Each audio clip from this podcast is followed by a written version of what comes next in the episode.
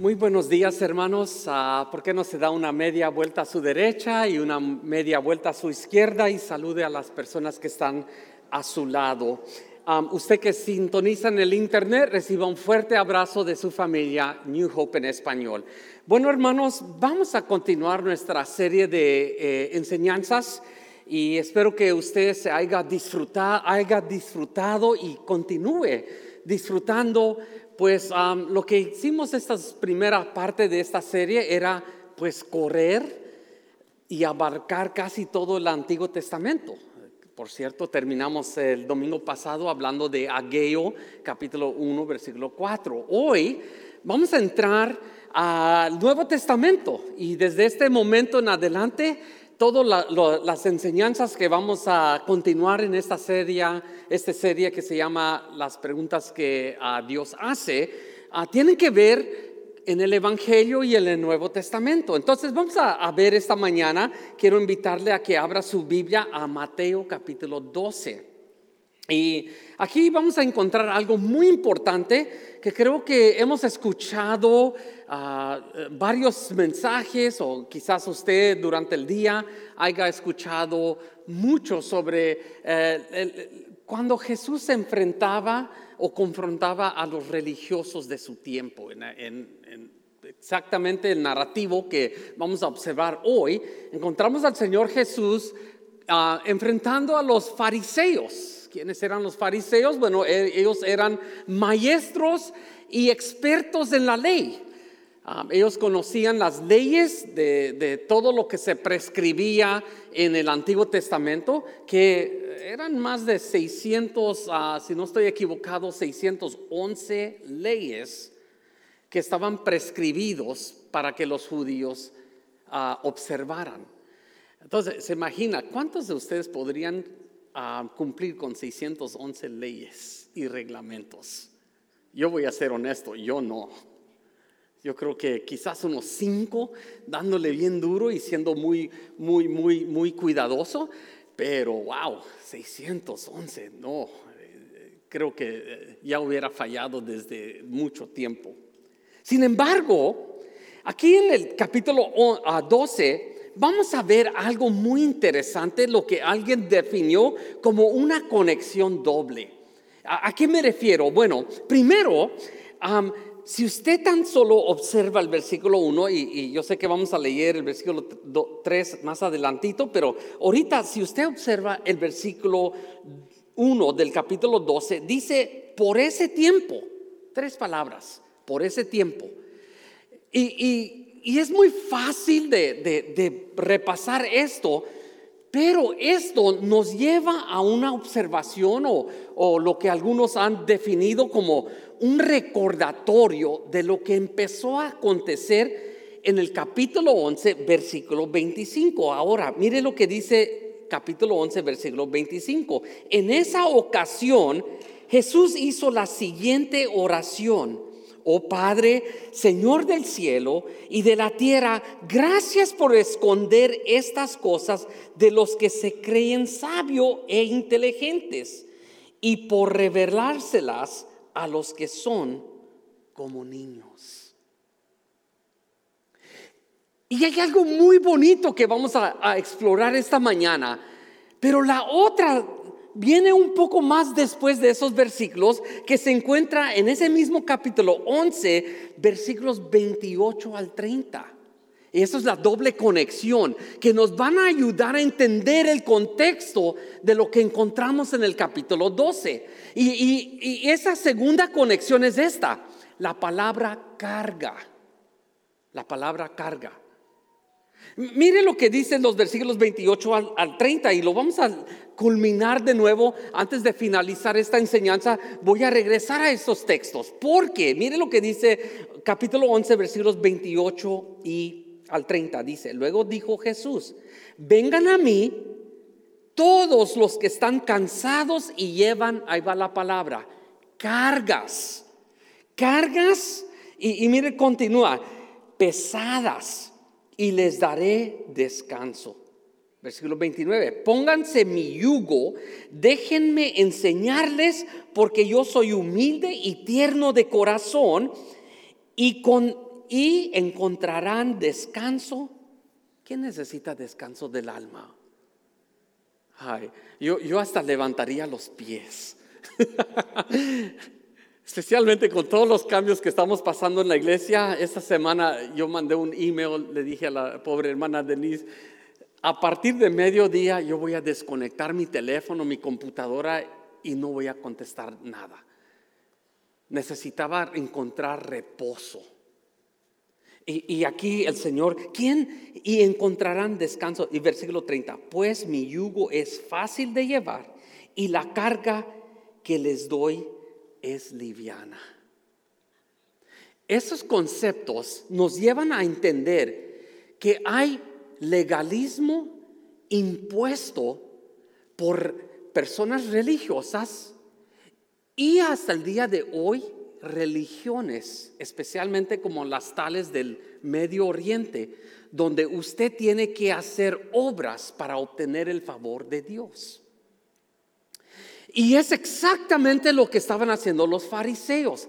Estaban tomando esas 611 leyes y lo estaban se lo estaban interpretando y, estaban ah, prescribiendo tales leyes que llegaron a ser legalistas.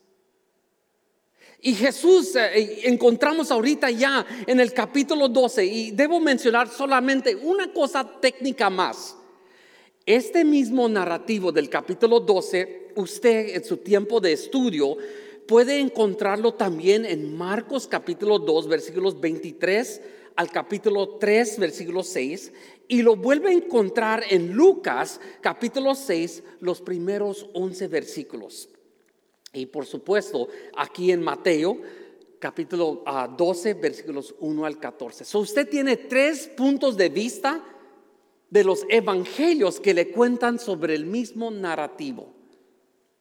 Eh, hay algunas diferencias entre los, los evangelistas.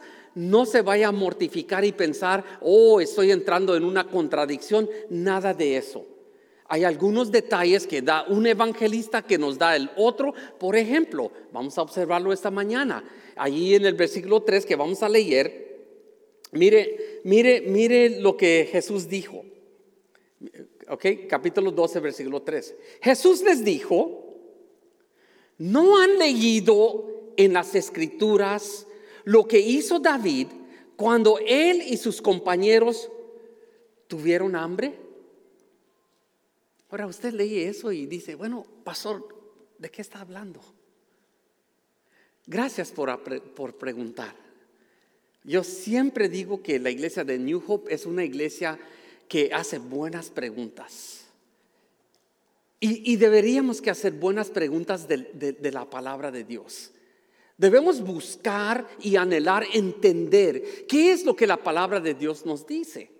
Esas fueron palabras del mismo Señor. El Señor en la carne, la segunda persona de la bendita Trinidad, haciendo esta pregunta. Jesús les dice, les dijo, ¿no han leído las escrituras? Ahora, quise aplicar eso en una manera haciéndoles preguntas.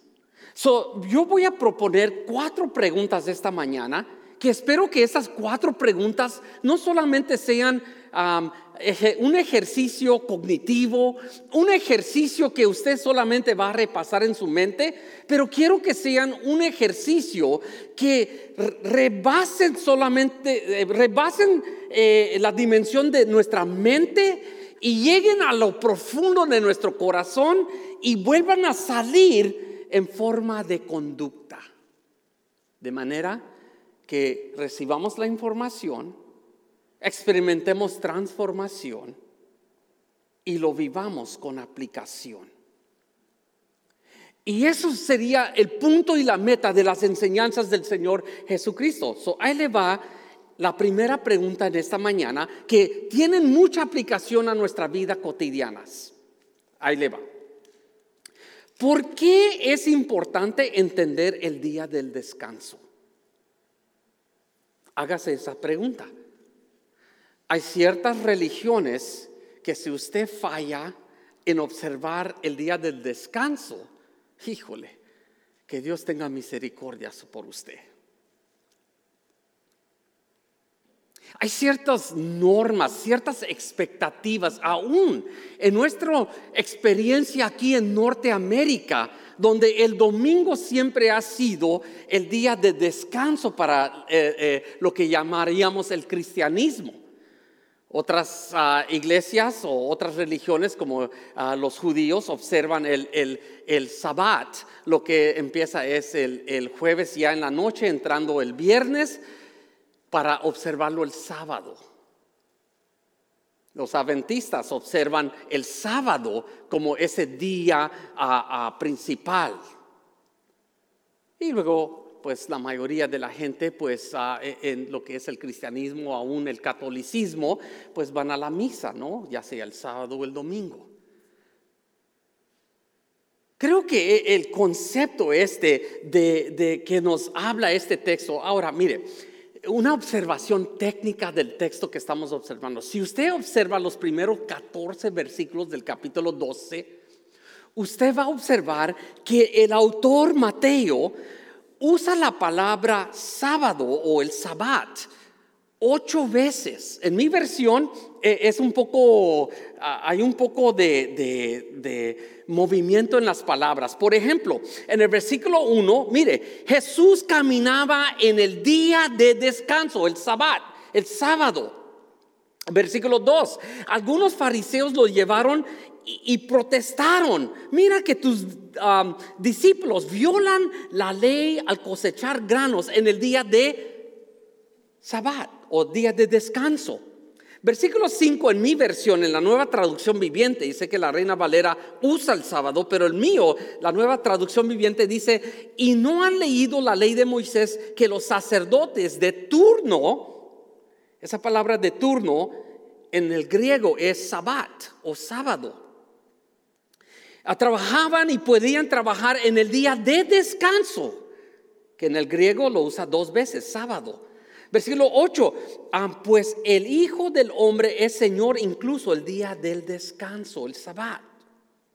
Versículo 10, allí él vino a un hombre que tenía una mano deforme y los fariseos preguntaron a Jesús, ¿permite la ley que una persona trabaje sanando en el día de descanso el sabbat?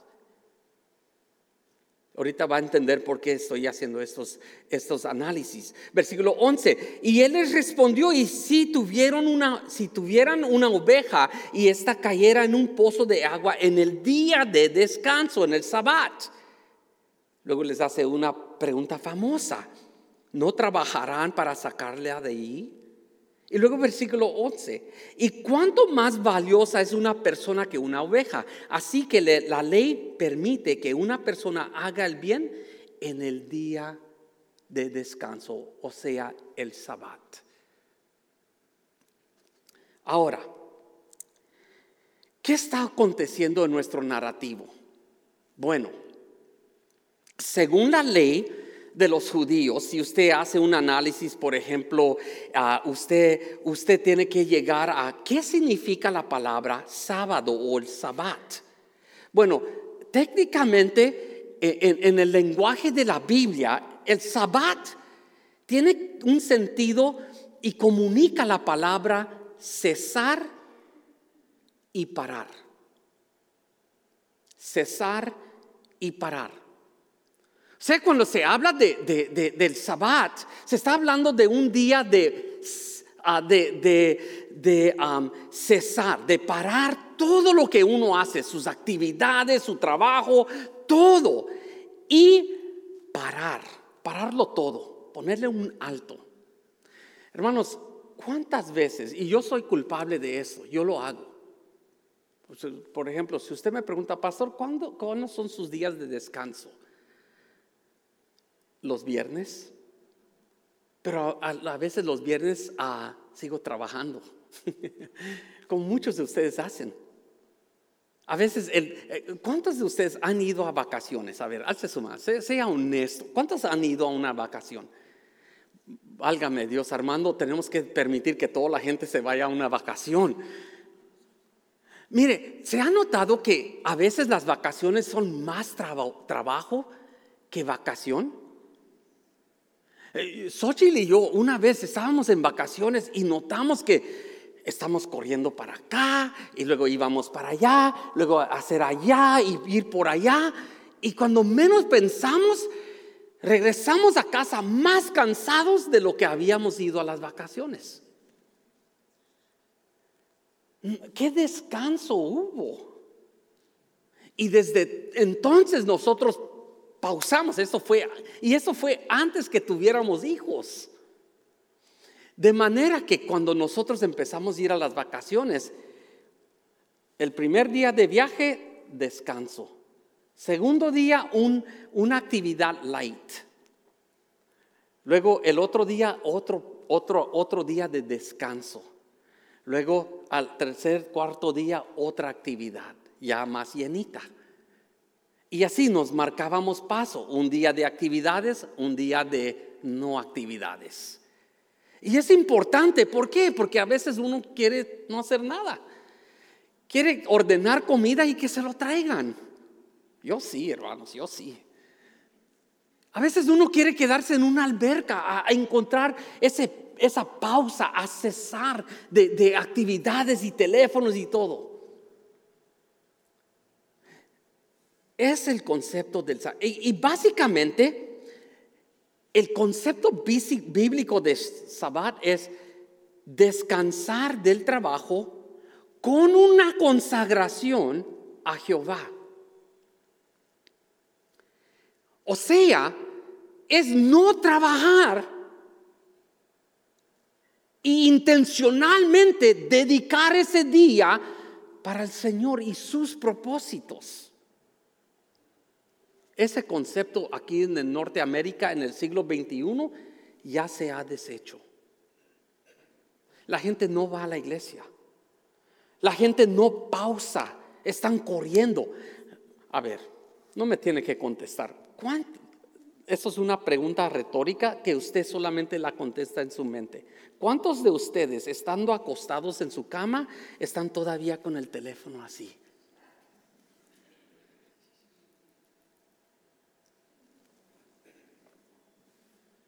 No se puede desconectar, no puede descansar.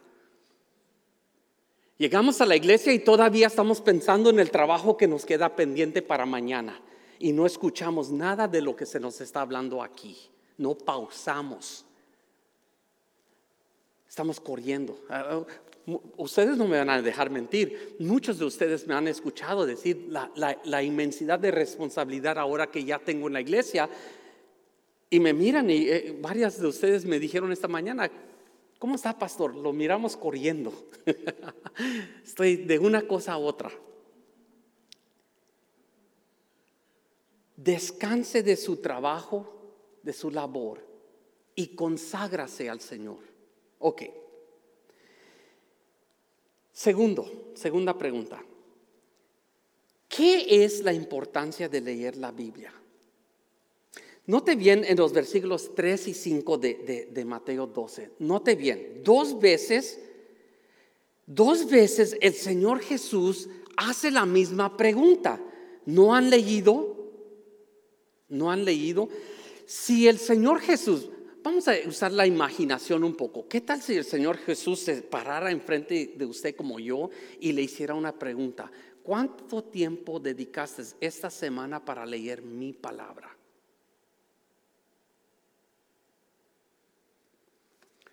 ¿Cuánto tiempo tomaste para meditar en mi palabra esta semana?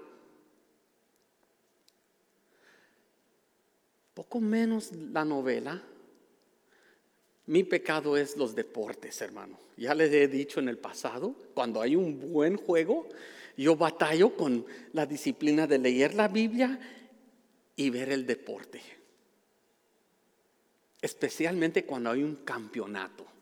Ahorita estamos los campeonatos de college y ahí estaba yo ahí ah, ah, viendo el campeonato y, sé que tuve que apartar mi tiempo de estudio y estaba con el corazón dividido. Pregúntele a Xochitl, ella no me va a dejar mentir. Pero hágase la pregunta, ¿cuánto tiempo? Y es lo que Jesús estaba diciendo a los fariseos. Note bien, los fariseos conocían la Biblia. Los fariseos conocían las leyes. Ellos eran según los expertos y maestros. Y Jesús les dice una, les hace una pregunta tan sencilla. ¿No han leído? O sea, ¿qué les estaba diciendo? No es suficiente solamente leer la palabra o conocer la palabra. Eso se llama información. Información sin transformación es pura teoría. Información sin transformación es pura teoría. Los fariseos conocían y quizás estaban apasionados de, de, lo que conocían, pero algo estaba faltando en lo que llamamos ortodoxia, que es la verdad de la palabra de Dios, y la ortopraxia, que es la conducta o la aplicación de la palabra de Dios. Y las dos no estaban conectadas. Y hay algo aquí que el Señor, mire lo que dice el versículo 3. Jesús les dijo, no han leído las escrituras. Lo que hizo David cuando él y sus compañeros tuvieron hambre. ¿A qué se está refiriendo? Ahorita le voy a decir. Y luego en el versículo 5, y no han leído en la ley de Moisés que los sacerdotes de turno o en el sabbat, en el tiempo pueden trabajar en el día de descanso. ¿A qué se refiere el Señor aquí? Bueno, gracias por preguntar. Aquí se está refiriendo a una historia que aconteció primero en el versículo 3 en Primera de Samuel capítulo 21. ¿Qué sucedió ahí? Le voy a dar un resumen en un minuto. Espero que lo logre. El resumen de un minuto o de elevador es esto. David tenía hambre, estaba huyendo de Saúl, tenía hambre, encontró el templo del Señor, o sea, el tabernáculo, entró allí Dijo, tengo hambre, le dijo al sacerdote. El sacerdote le dijo, no tengo de comer más que el pan sagrado que es dedicado para Aarón y sus hijos.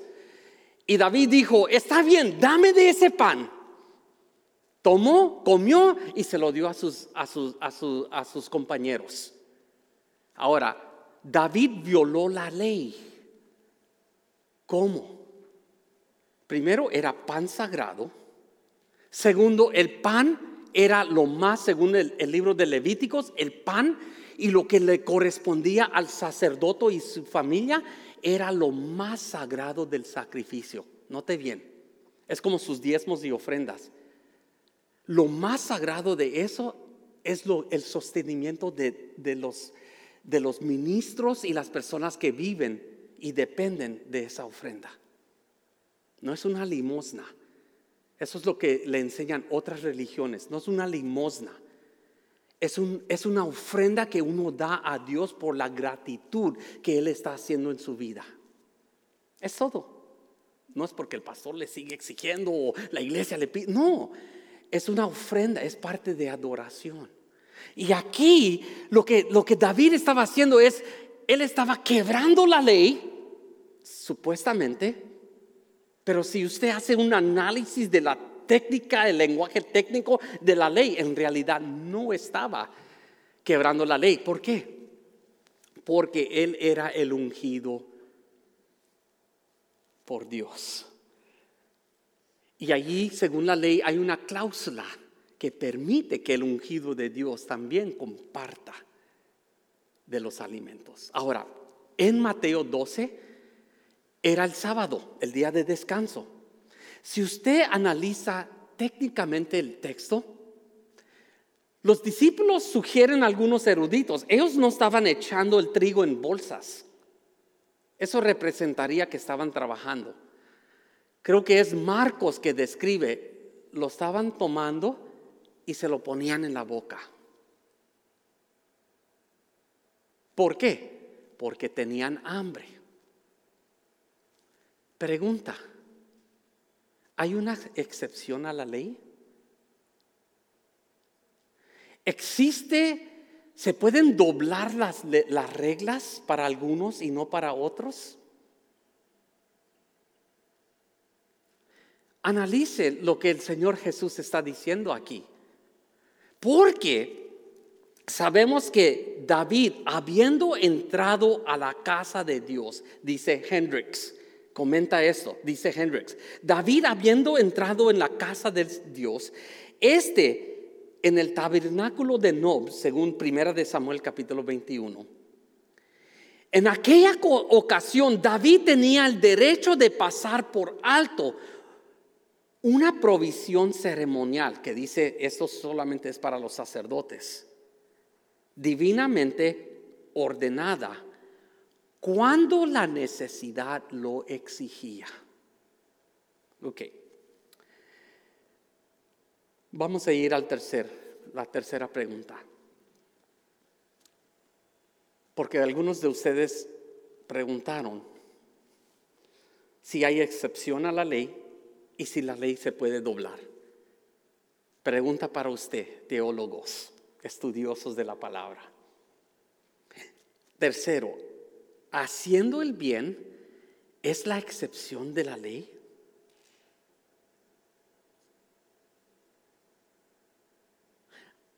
Haciendo el bien ¿Es la excepción de la ley? Pregunta. Si usted observa el versículo 2, 7, 10 y 12, mire lo que dice. Algunos fariseos lo vieron protestando o protestaron, protestaron. Mira, tus discípulos violan la ley. ¿Sabe? Cuando usted hace esta comparación en, el narrativo de ah, Marcos capítulo 2, versículos 24 en adelante, Marcos lo hace en forma de pregunta. Aquí Mateo lo hace una acusación directa. Eh, eh, en vez de preguntar, ¿están violando tus discípulos la ley? Y Mateo dice, tus discípulos están violando la ley. Qué contraste, ¿no? Uno es en forma de pregunta y otro es una acusación directa. Mire lo que dice, versículo 7. Ustedes no habrán condenado a mis discípulos. Jesús en respuesta, ¿quiénes son inocentes si conocieran el significado de la escritura? ¿No han leído? ¿No han leído? Versículo 10. Y allí vio a un hombre que tenía una mano deforme. Dos veces Mateo nos, ilustra la importancia de la ley, pero aquí nos va, nos va a ayudar a descubrir algo, un concepto mucho más grande que eso. Mire, los fariseos le preguntaron a Jesús, ¿permite la ley que una persona trabaje sanando en el día de descanso? Versículo 12, Jesús hace la pregunta, ¿y cuánto más valiosa es una persona que una oveja? Así es, la ley permite que una persona haga el bien en el sabbat.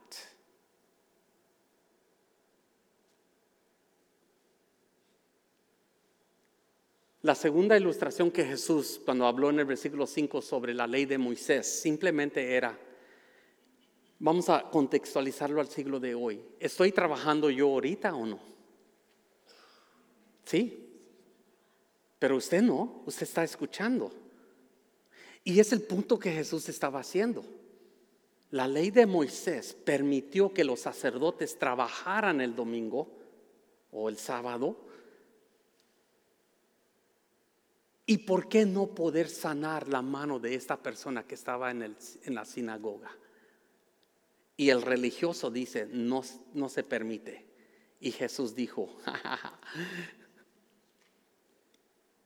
o veremos si no se permite o no que nos lleva a la última pregunta. Y mire, la última pregunta es esta. ¿El Señor es más grande que el instituto religioso, las tradiciones e incluso nuestra piedad? ¿Es mayor el Señor que todo lo que nosotros conocemos como la institución de religión o es nuestra religión más grande que el Señor? Y el Señor tomó el concepto del sabbat y, las escrituras y él dijo esto. Mire lo que dice en los versículos 6 al 8 y luego del versículo 12 al 13 les dijo, aquí hay uno que es superior al templo. Wow. Y luego, ustedes no habrán condenado a mis discípulos quienes son inocentes si conocieran el significado de la escritura que dice, quiero que tengan compasión, no que ofrezcan sacrificios. Nuestra religión apesta a Dios cuando es algo tan técnico. Dios desea nuestra misericordia, nuestra compasión, nuestro amor por las necesidades de los seres humanos. Si su religión no permite que usted sea compasivo con alguien, quizás su religión apesta. Si no me cree, lea Isaías 58. Dios no estaba impresionado con la religión de ese pueblo. Y él dijo ahí famosamente, la religión que me agrada es darle comida a los hambrientos, ayudar a los huérfanos, ayudar a los pobres, defender la causa del débil. Eso es la religión que me complace, dice el Señor. Y mire, pues el Hijo del Hombre es el Señor incluso del Sabbat. Si usted pudiera imaginar que la segunda persona de la bendita Trinidad, el verbo encarnado, estaba enfrente de estos fariseos y ellos no pudieron contemplar que Él era la palabra encarnada de Dios. Él estaba allí hablándoles, hey, tu religiosidad no importa tus tradiciones no importan. Lo que, lo, que, lo que estos hombres te están imponiendo no es lo importante. Lo que yo deseo de ti es que te conmuevas de misericordia, de amor, de compasión por los que se están perdiendo, por los que se están muriendo, por los que están sufriendo, por los que están atados, por los que están encarcelados, por los que están enfermos, por los que se están atados por los vicios esos tan oscuros. Por aquella prostituta, aquel homosexual, aquella persona que no puede y no puede salir y conquistar. Por aquella persona que necesita del Señor.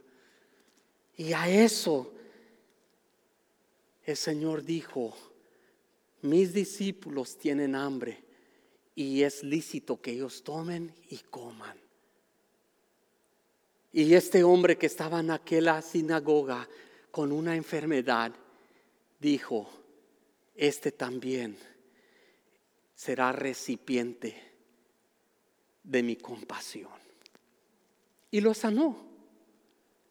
Y si usted nota cómo concluye nuestro, nuestro, nuestro texto en el versículo 14, desde ese minuto, según estos conocedores de la ley, dice las escrituras, se llenaron de rabia y empezaron a planificar cómo matar a Jesús. Quiero finalizar con esto y voy a pedir que los hermanos pasen. De nuevo, hermanos de nuevo. Jesús, regresando al capítulo 11, versículos 28 al 30. Quizás usted que esté en el internet o algunos de nosotros aquí presencialmente, hemos cargado una religión. O quizás venimos ante Dios con muchas cargas personales enfermedades, depresión, ansiedad, qué sé yo.